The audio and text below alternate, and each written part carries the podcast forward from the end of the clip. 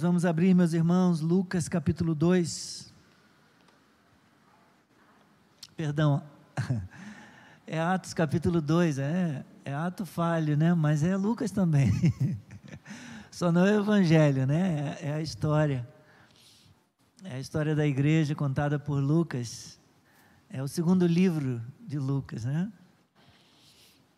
Ele, inclusive, menciona o primeiro lá, falando para o Teófilo, né, que escreveu o primeiro livro. Ele narrou as coisas depois de acurada investigação. Atos dos Apóstolos, capítulo 2. Nós vamos ler a partir do versículo 37. Eu quero pedir perdão aqui porque eu fiz uma leitura equivocada, uma leitura mais curta desse capítulo na semana passada. Foi semana passada que nós tivemos a ceia? Foi? Foi um culto mais corrido, né? Por conta da, do, da necessidade de expor o texto e mais a ceia. E eu acabei é, atropelando aqui e, e nós fizemos a leitura só até o versículo 36. Quando de fato, de fato deveríamos ter ido até o versículo 41 é, deveria ter sido do versículo 14 ao 41 e não até o 36. Então, peço perdão aos irmãos por isso. Preocupado em não dar tempo para expor todo o texto, eu acabei reduzindo a leitura, embora devesse lê-lo na íntegra, ainda que não desse para expor todo o assunto. É, vamos ler a partir do 37, tá bom? E eu vou conversar com os irmãos, fazendo uma recapitulação. Quando ouviram isto, isto que o sermão de Pedro e a conclusão que Pedro acabara de fazer no versículo 36, dizendo, portanto, toda a casa de Israel esteja absolutamente certa de que este Jesus que vocês crucificaram, Deus o fez Senhor e Cristo. Quando ouviram isso, Ficaram muito comovidos e perguntaram a Pedro e aos demais apóstolos: Que faremos, irmãos? Pedro respondeu: Arrependam-se cada um de vocês seja batizado em nome de Jesus Cristo para a remissão dos seus pecados, e vocês receberão o dom do Espírito Santo. Porque a promessa é para vocês e para os seus filhos, e para todos os que ainda estão longe, isto é, para todos aqueles que o Senhor nosso Deus chamar. Com muitas outras palavras, deu testemunho e exortava-os, dizendo: Salvem-se desta geração perversa. Então, os que aceitaram a palavra de Pedro foram batizados, havendo um acréscimo naquele dia de quase três mil pessoas. E perseveravam na doutrina dos apóstolos e na comunhão, no partir do pão e nas orações. Em cada alma havia temor, e muitos prodígios e sinais eram feitos por intermédio dos apóstolos. Todos os que criam estavam juntos e tinham tudo em comum. Vendiam as suas propriedades e bens, distribuindo o produto entre todos à medida que alguém tinha necessidade. Diariamente perseveravam unânimes no templo, partiam pão de casa em casa e tomavam as suas refeições com alegria e singeleza de coração louvando a Deus e contando com a simpatia de todo o povo. Enquanto isso, o Senhor lhes acrescentava dia a dia os que iam sendo salvos. Amém. Seja abençoada a leitura da palavra do Senhor. Obrigado, nosso Deus, por esse privilégio que nós temos de abrir a tua palavra. Obrigado, Senhor, pela liberdade, ó Deus, de culto, de reunião por podermos agora, Senhor, nos debruçar sobre o texto sagrado e podermos testemunhar de Cristo, podermos testemunhar da obra de Cristo, da, do poder do Espírito Santo, ó oh, Pai, e podermos falar deste Evangelho que é o poder de Deus para a salvação de todo aquele que crê. Ensina-nos nesta noite, Pai, que o Teu Espírito Santo seja o nosso mestre, o nosso professor e guie-nos a toda a verdade e ensine-nos. Ó Pai, dê-nos compreensão para entendermos e para aplicarmos esse texto à nossa vida hoje. Em Jesus nós oramos. Amém. Amém.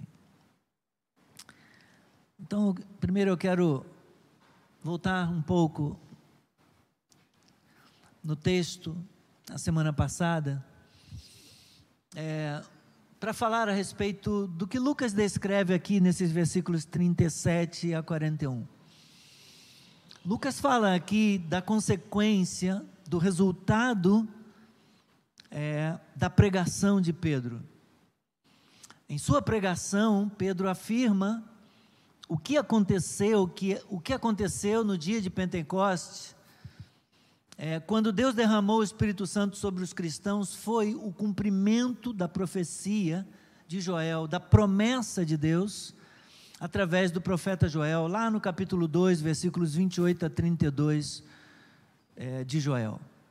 De acordo com Pedro, esse evento que marcou, que culminou a descida do Espírito Santo no dia de Pentecostes, este evento estava de acordo com a agenda de Deus e a missão da igreja de pregar o evangelho de salvação às nações durante os últimos dias, período compreendido entre a primeira e a segunda vindas de Cristo, descrito aí por Pedro entre os versículos 17 a 21 do capítulo 2 de Atos.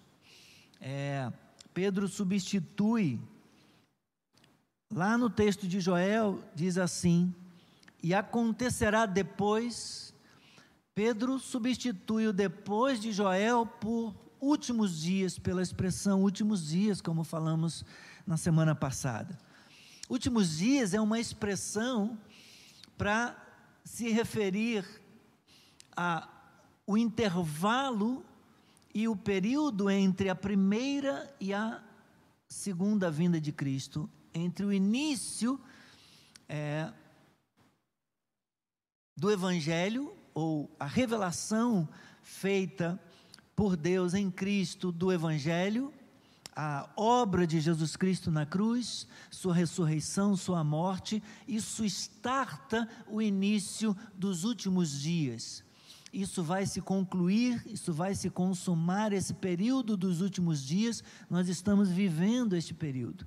Desde que Cristo esteve aqui, isso se consuma quando, por ocasião da segunda vinda, quando Jesus Cristo voltar e consumar todas as coisas, completar a dimensão do reino de Deus que já veio, o já e o ainda não, ainda há uma dimensão a se completar, quando então todas as coisas vão se consumar. Jesus vai voltar e então a igreja vai ser levada para estar com Ele e Ele vai destruir a morte e, enfim, vai consumar todas as coisas.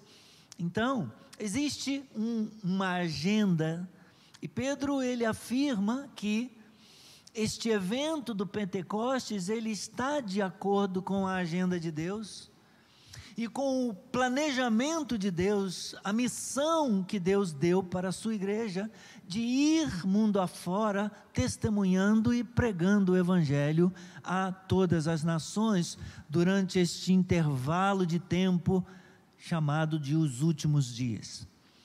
Então, após explicar isso, isto é o que foi dito aí no capítulo 2, no versículo 16, o que está acontecendo, isto que aconteceu aqui, dessas pessoas falarem esta língua desconhecida, ao mesmo tempo que todo mundo é capaz de entender, de uma maneira maravilhosa e extraordinária, isto que está acontecendo é o que foi dito por meio do profeta Joel, após explicar isto, portanto, o acontecimento do derramamento do Espírito, confirmando a promessa de Joel, é, Pedro passa a explicar quem fez isso.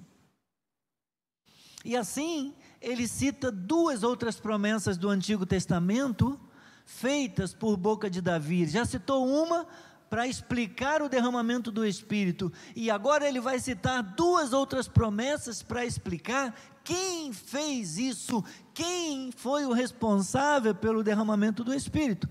E a primeira citação dele do Antigo Testamento é de Salmos 16, versículos 8 a 11. que está registrado aqui entre os versículos 25 a 28, aqui no capítulo 2. Ele cita o Salmo 16 para confirmar as Escrituras a respeito da ressurreição de Jesus Cristo. A segunda citação que ele faz do Antigo Testamento, também de um texto de Davi, é concernente ao Salmo 110, que confirma o cumprimento da exaltação de Cristo. Isso está nos versículos 34, a partir do 32 até o 35. Na verdade, o salmo ele cita no versículos 34 e 35, mas ele começa falando a partir do 32. Deus ressuscitou este Jesus e disto todos nós somos testemunhas. Exaltado, então ele finalizou aí o argumento dele sobre a ressurreição de Cristo. Agora, 33: Exaltado, pois, à direita de Deus, tendo recebido do Pai a promessa do Espírito Santo, derramou a promessa, perdão, é, derramou a promessa do Espírito Santo, derramou isto que vocês estão vendo e ouvindo. Porque Davi não subiu aos céus, mas ele mesmo afirma: Disse o Senhor ao meu Senhor: Sente-se à minha direita, até que eu ponha os seus inimigos por estrado dos seus pés. Então ele diz: Cristo ressuscitou, ascendeu aos céus e está entronizado ao lado de Deus Pai, assentado no trono com Deus, de onde rege o mundo, de onde governa as nações. Esse Jesus glorificado, entronizado como Rei e Senhor do universo e como Deus com Deus, ele derramou isto, ele é o responsável, ele enviou a promessa do Espírito Santo sobre, sobre os cristãos. Então, Pedro, aí, versículos 32 e 33, como já falei, cita em seguida o Salmo 110, nos versículos 34 e 35, que fala da promessa do Antigo Testamento de que Cristo seria entronizado, sendo ele o Messias, o descendente davídico, o rei prometido, ele se assentaria para reinar em Israel como descendente davídico, como prometido.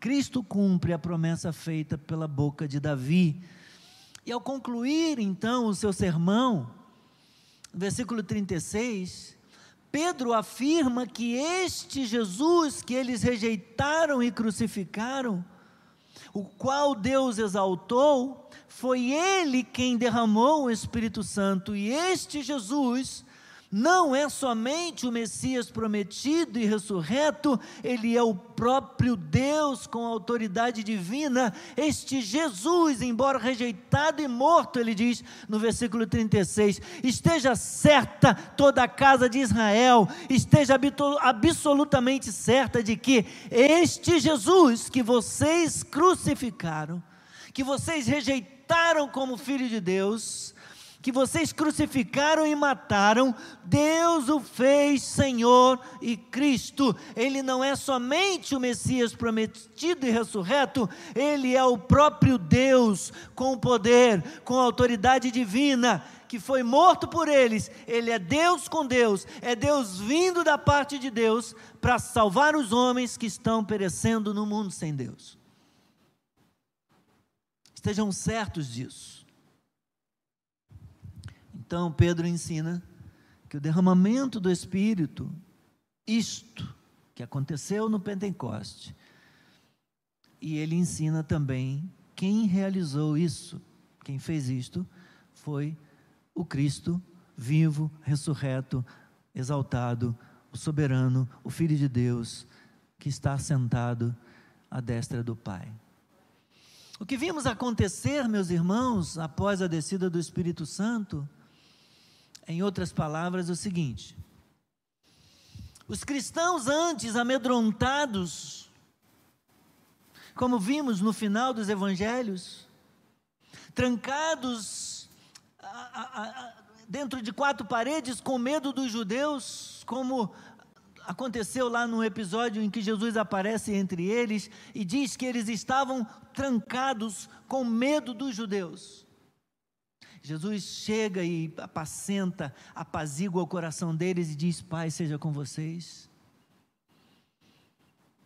E, e depois, num outro momento, vai soprar sobre eles o Espírito.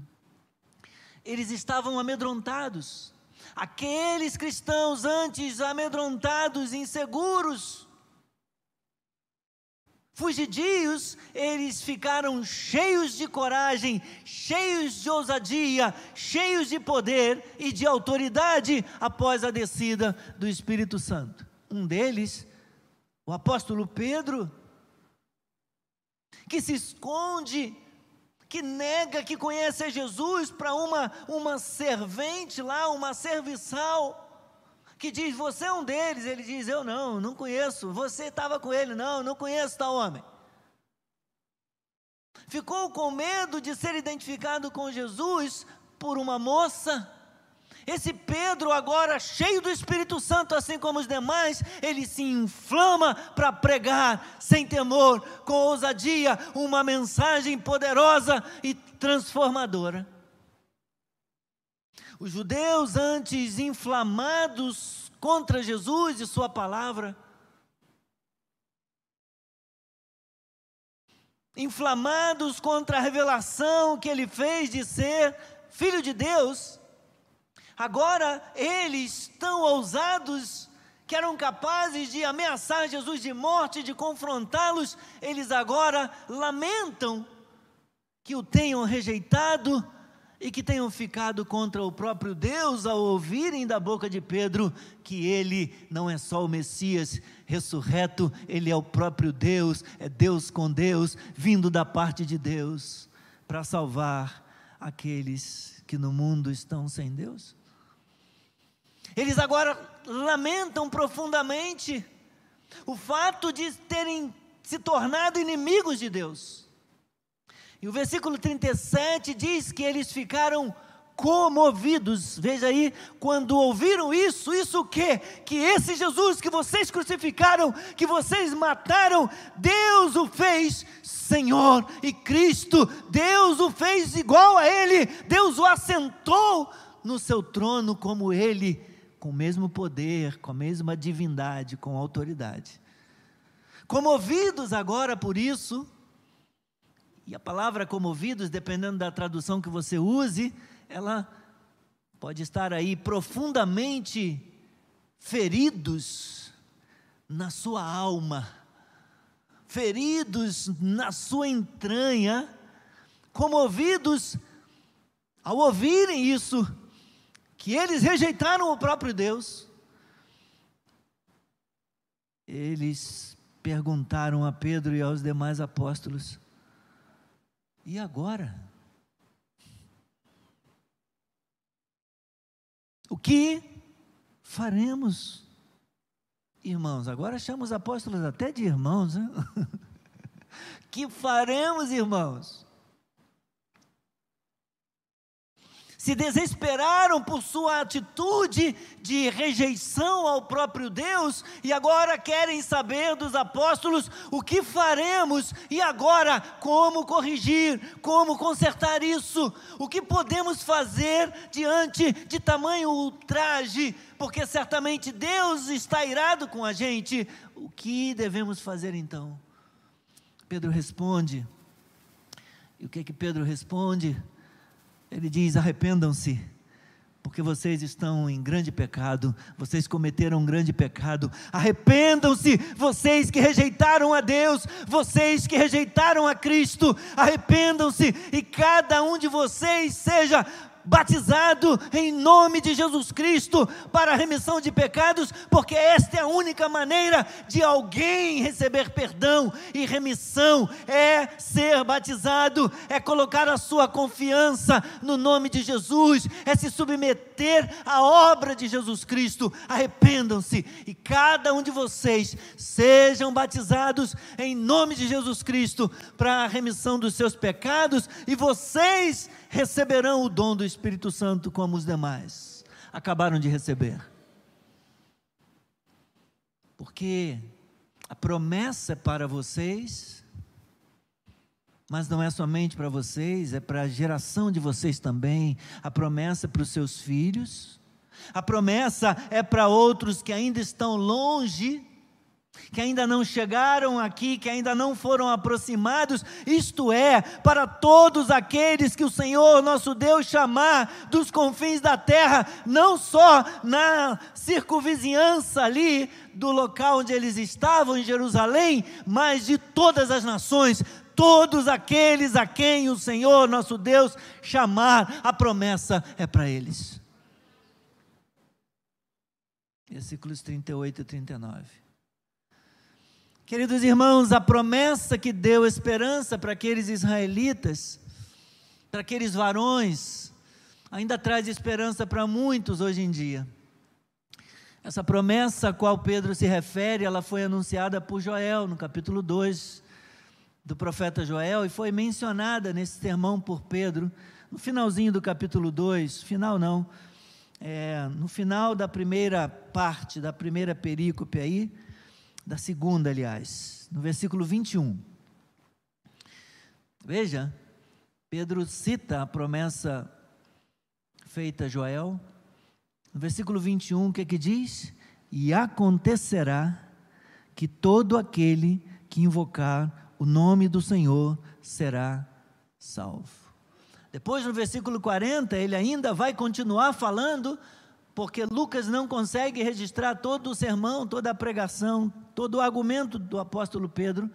Ele coloca só um resumo, mas no versículo 40, ele diz aí o texto com muitas outras palavras, deu testemunho, exortava-os e exortava-os dizendo: "Salvem-se desta geração perversa". Aleluia. Esta mensagem, meus irmãos, ainda pode dar esperança nos nossos dias.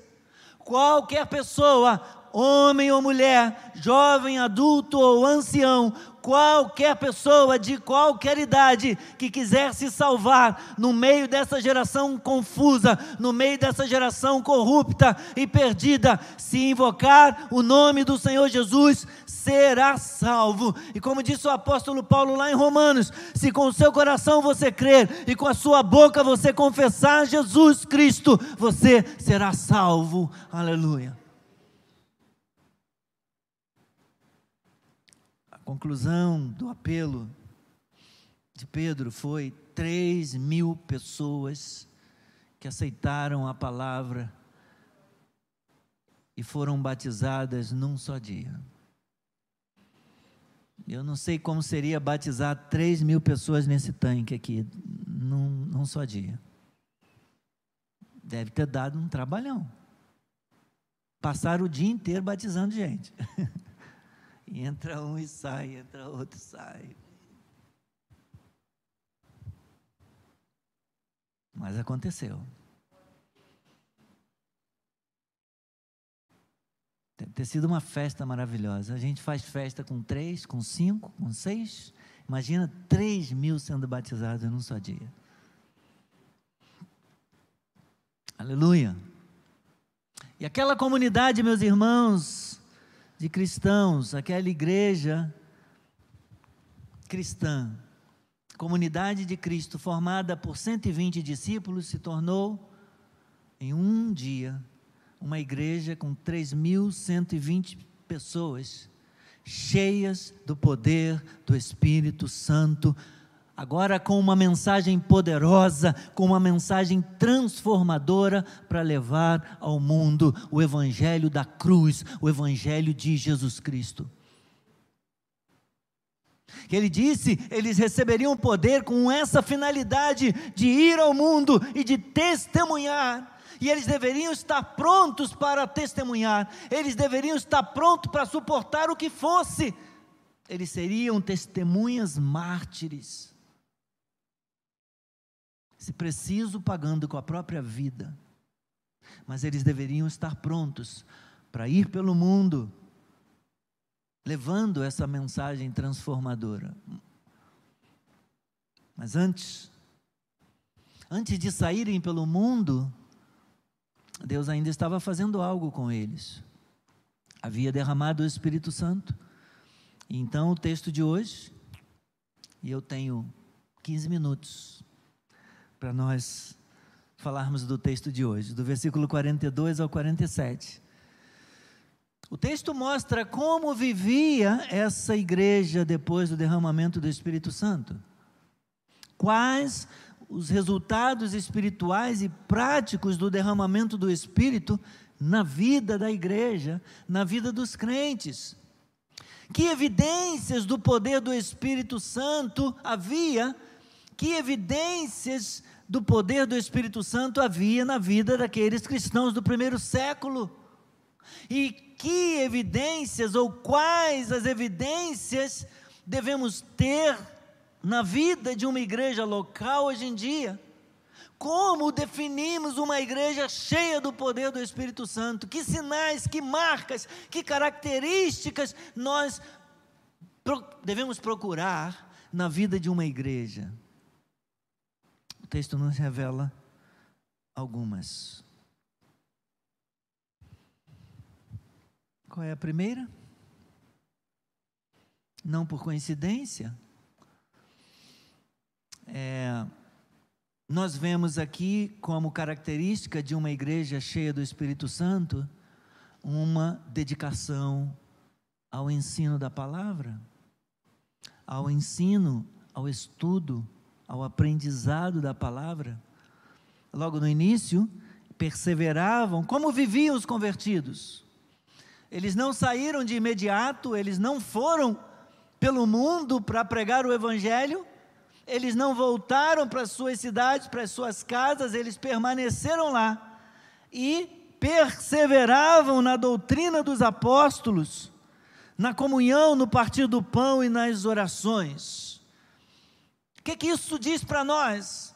Irmãos, primeiro, havia na vida daquela comunidade, na vida daquela igreja cheia do Espírito Santo, uma mega igreja com 3.120 pessoas, uma mega igreja, com muita gente, mas cheio, cheia do Espírito Santo. Aquela comunidade de discípulos decidiu por se dedicar ao ensino, por se dedicar à doutrina dos apóstolos, o que incluía o ensino terreno de Jesus e aquele ensino adicional aquele seminário avançado, quando Jesus compartilhou com os apóstolos muitos ensinamentos durante as aparições depois da ressurreição.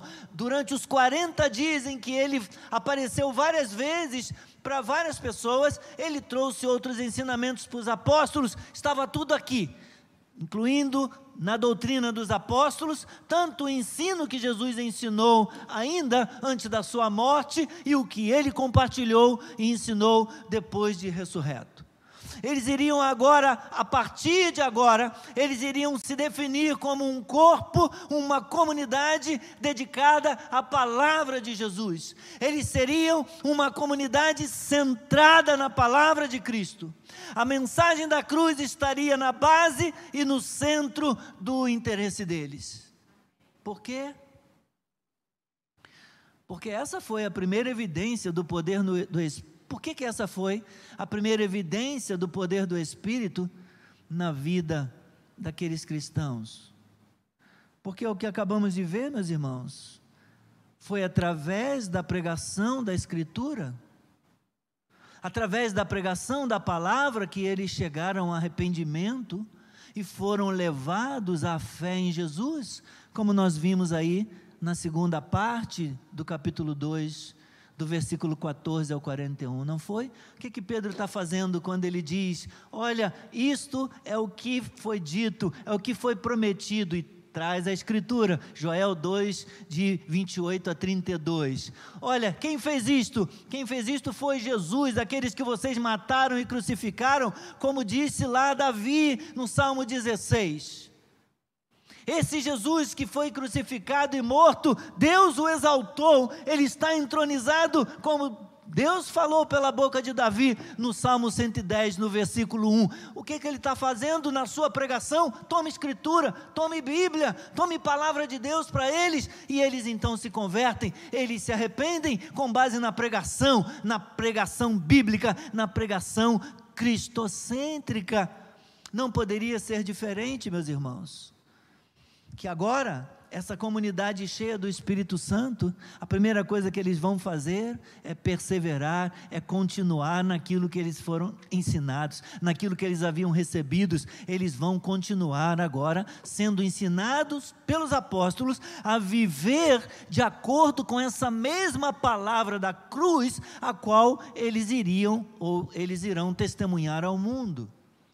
É claro que talvez a maioria deles já conhecesse alguma coisa das Escrituras do Antigo Testamento, sendo judeus, praticantes do judaísmo, ele já conhecia alguma coisa das Escrituras, que nós conhecemos como veterotestamentárias, mas agora eles iriam aprender como o Evangelho interpreta e aplica o Antigo Testamento sob a luz da cruz de Cristo.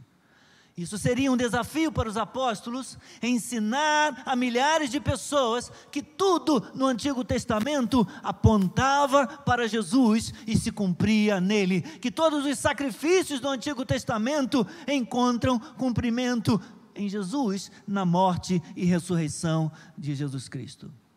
Então, que lição podemos tirar disso aqui? É que, meus irmãos, uma igreja cheia do poder de Deus também é uma igreja dedicada à palavra de Deus. Nem sempre vemos isso. Em muitas igrejas hoje, conhecidas como igrejas do poder, muitas vezes a Bíblia nem é aberta. Porque, no entendimento de alguns líderes, poder e palavra não andam juntos não caminham juntos? Podemos aprender essa lição aqui. A primeira coisa na vida da igreja, a primeira marca distintiva da igreja, depois que desce o Espírito Santo, depois que recebe o poder de Deus, é ensino da Escritura, é ensino da palavra. E isso está de acordo com o ensinamento do Senhor Jesus, quando ele confrontou os saduceus e lhes disse: Errais, não conhecendo as Escrituras nem o poder de Deus. Escritura, palavra e poder estão sempre juntos. Amém? Não tem que andar separados, não tem que andar divorciados. E não deveriam, né? Toda a Bíblia é inspirada por Deus. Quem foi que inspirou a Escritura? Espírito Santo. Vemos o testemunho lá de Hebreus, quando o escritor aos Hebreus diz: é,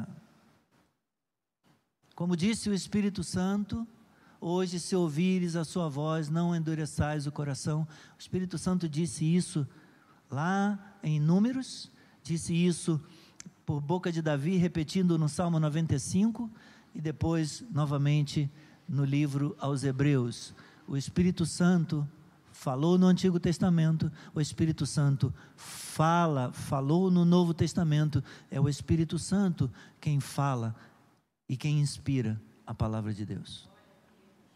Então, porque nós somos uma igreja bíblica, isso não significa que a gente não tenha poder.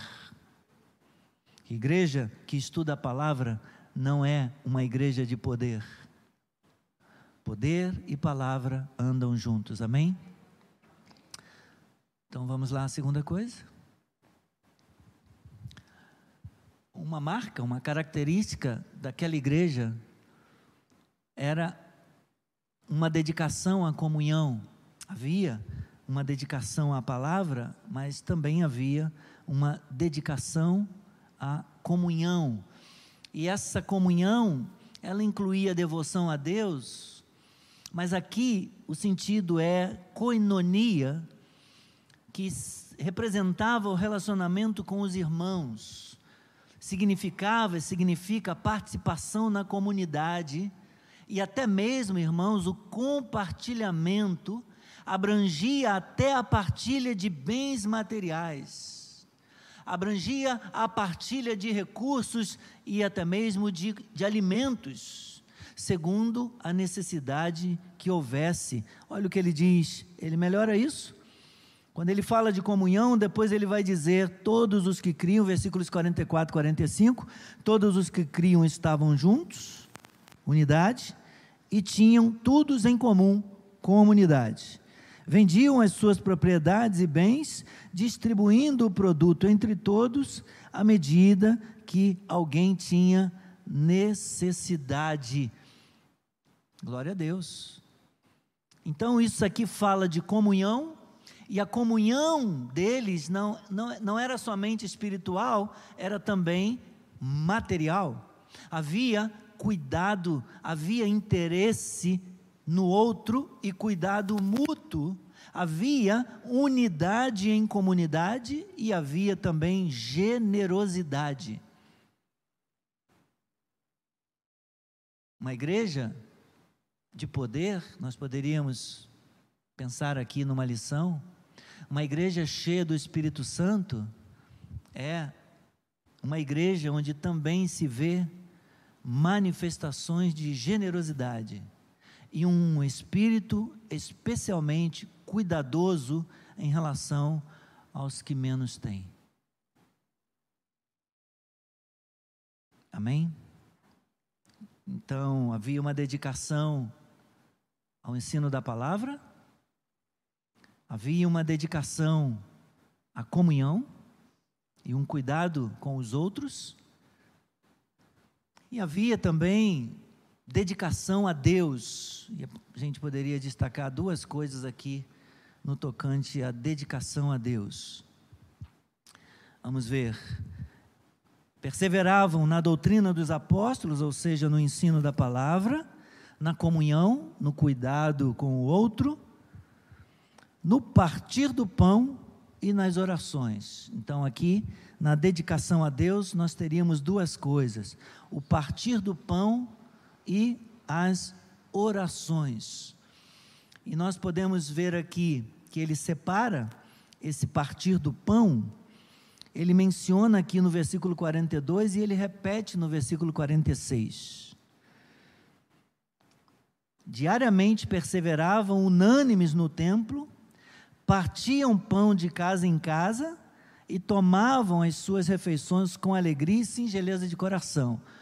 Então, muito provavelmente, quando ele fala do partir do pão no versículo 42, ele está se referindo à ceia do Senhor, ao sacramento, e quando ele fala no versículo 46, ele está se referindo Talvez aquela refeição, como tinha na festa ágape, mencionada lá em 1 Coríntios capítulo 11 por Paulo, quando ele diz assim: depois de haver ceado, tomou também o pão, porque eles tinham uma festa chamada Festa Ágape, ou Festa do Amor, onde cada pessoa levava um prato, cada pessoa levava uma doação para uma refeição geral, uma refeição comum. E é o que Paulo vai censurar na igreja dos Coríntios, porque os ricos levavam caviar, bobó de camarão, né, uns camarões VG grandões, e os pobres levavam pão com manteiga, uma coisa mais simplesinha, e os ricos comiam tudo que eles levavam de melhor e deixavam os pobres, os mais, os menos favorecidos, esquecidos. E aí Paulo vai dizer, quando vocês comem, não é a ceia do Senhor o que vocês fazem porque não esperam uns pelos outros, há quem despreze o que menos tem, e ele censura aquele espírito da igreja. Então, voltando aqui para o nosso texto, abrange a ceia, no versículo 42, e provavelmente uma comunhão, uma refeição de comunhão mais ampla, como essa festa ágape Hum, de casa em casa também, tomando suas refeições com alegria e singeleza de coração, naqueles encontros que a gente costuma fazer para celebrar, né, para louvar a Deus e para conversar, para bater papo, para falar das coisas de Deus. Incluía o sentar à mesa para uma refeição, lembrando o sacrifício do Senhor, ou também uma refeição comunitária, né, um encontro com algumas outras pessoas. Então, nas orações, no partir do pão, perdão, e nas orações, que não podia faltar, meus irmãos. O que, é que ele diz? e obviamente que o tempo aqui não vai me permitir, né? É, não há como defender comunismo aqui, nesse texto, não há como defender socialismo aqui nesse texto. É, não, Lucas não está ensinando perda do direito à propriedade. Lucas está falando de um, de um combinado entre a comunidade, em que, quando uma pessoa tinha um, um imóvel, uma propriedade que estava lá obsoleta, né, uma casa lá em Cabo Frio fechada, um apartamento lá na Barra que não é usado, e aí é, a pessoa dizia: Bom, vou botar à venda, já que eu quase não vou lá, quase não tenho tempo para usufruir, vou botar à venda e vou trazer e vou ofertar para a obra do Senhor. E vai abençoar. Não havia imposição, não havia obrigação em fazer isso, porque, como nós vemos lá com o caso de Ananias, e a gente vai ver mais à frente no capítulo 5, é isso, Ananias e Safira, Pedro fala para ela, para a esposa lá do Ananias: se vocês tivessem, é, se, se vocês quisessem, não teria ficado no, na posse de vocês? Vocês não precisavam ter vendido. Mas uma vez que falou que vendeu por tanto, e não entregou, mentiu, está mentindo na comunidade, é de vocês. Vocês não tinham obrigação nenhuma de trazer, de entregar. Então, se mentiu, então esse espírito fere a generosidade, esse espírito fere a unidade e fere a comunidade, o ter tudo em comum. Ninguém é obrigado a fazer, mas se desejar fazer, faça de coração. Então, é, não há como defender, como eu já disse, nem comunismo, nem socialismo aqui. Isso aqui é cristianismo, irmãos. Um espírito generoso, um espírito voluntário, liberal, que se preocupa com o outro. E Deus permite que haja no meio da igreja, no meio do povo de Deus, quem tem mais, quem tem menos quem tem muito e quem, quem não tem quase nada. Porque Deus usa isso também, a pobreza de alguns, para humanizar o coração de outros que são mais ricos. É uma maneira de Deus humanizar, de Deus tratar a nossa humanidade. Mas o tempo não me permite avançar nisso aqui. Eu quero ficar na questão da oração. Diariamente eles perseveravam unânimes no templo, ora no templo, ora de casa em casa. Partiam pão de casa em casa, tomavam suas refeições com alegria e singeleza de coração, louvando a Deus, contando com a simpatia do povo, e enquanto isso, o Senhor lhes acrescentava dia a dia o que iam, os que iam sendo salvos. Mas o que vemos como marcas, meus irmãos, de uma igreja cheia do poder do Espírito Santo, uma igreja cheia de autoridade, uma igreja cheia da presença de Deus, uma igreja avivada. O que vemos aqui era uma igreja dedicada ao ensino da palavra, era uma igreja, uma igreja dedicada à comunhão de uns com os outros, era uma igreja dedicada a Deus também através da ceia do Senhor, da participação dos sacramentos e da oração. Não podemos abrir mão disso, irmãos. Se queremos ser uma igreja cheia do poder de Deus, uma igreja cheia do Espírito Santo, essa palavra tem que andar junto, porque não se separa o Espírito e a palavra, o poder e a palavra. Amém? E essa igreja cheia do Espírito Santo é também uma igreja que se importa com o menor, que se importa com o que menos tem pode ser uma igreja generosa, uma igreja que compartilha, que se dá. E a gente vê isso na história da igreja em Atos. Os cristãos de determinado lugar se unindo e se reunindo, juntando recursos para socorrer pobres de uma outra região. Nós vemos isso com o pessoal de Jerusalém, com o pessoal da Judéia. Nós vemos isso. Então, nós podemos ter um coração generoso, e isso não vai diminuir o poder de Deus na nossa vida.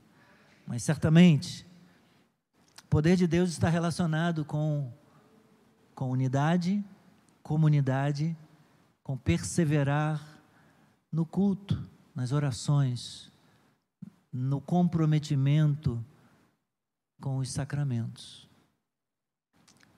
Vamos ficar por aqui hoje. Semana que vem a gente a gente segue aí para o capítulo 3 de Atos. Quero agradecer sua companhia. Muito obrigado pela sua paciência, tá bom? Deus abençoe a sua vida. Que Deus fale ao seu coração melhor. O que vemos como marcas, como características da igreja, é, daqueles cristãos lá, da, dessa comunidade do primeiro século, que acabara de receber 3 mil pessoas cheias do poder do Espírito Santo. Uma igreja com muito trabalho. O que vemos é que a pregação estava no centro, o ensino da palavra estava no centro da vida daquela igreja, daquela comunidade. A generosidade e a participação através dos sacramentos e também da oração. Que essas coisas são marcas de alguém, de uma vida e de uma igreja cheia do poder do alto, cheia do poder do Espírito Santo que vive para a glória do Senhor e que se importa em testemunhar, em servir, pregando o Evangelho, levando a palavra de salvação àqueles que ainda não ouviram. Deus abençoe a sua vida. A gente encerra aqui a transmissão do nosso culto. Obrigado pela sua companhia, pela sua confiança. Deus abençoe. Um abraço. Até até domingo agora nos cultos da manhã, da noite ou sexta-feira na live do Facebook. Paz.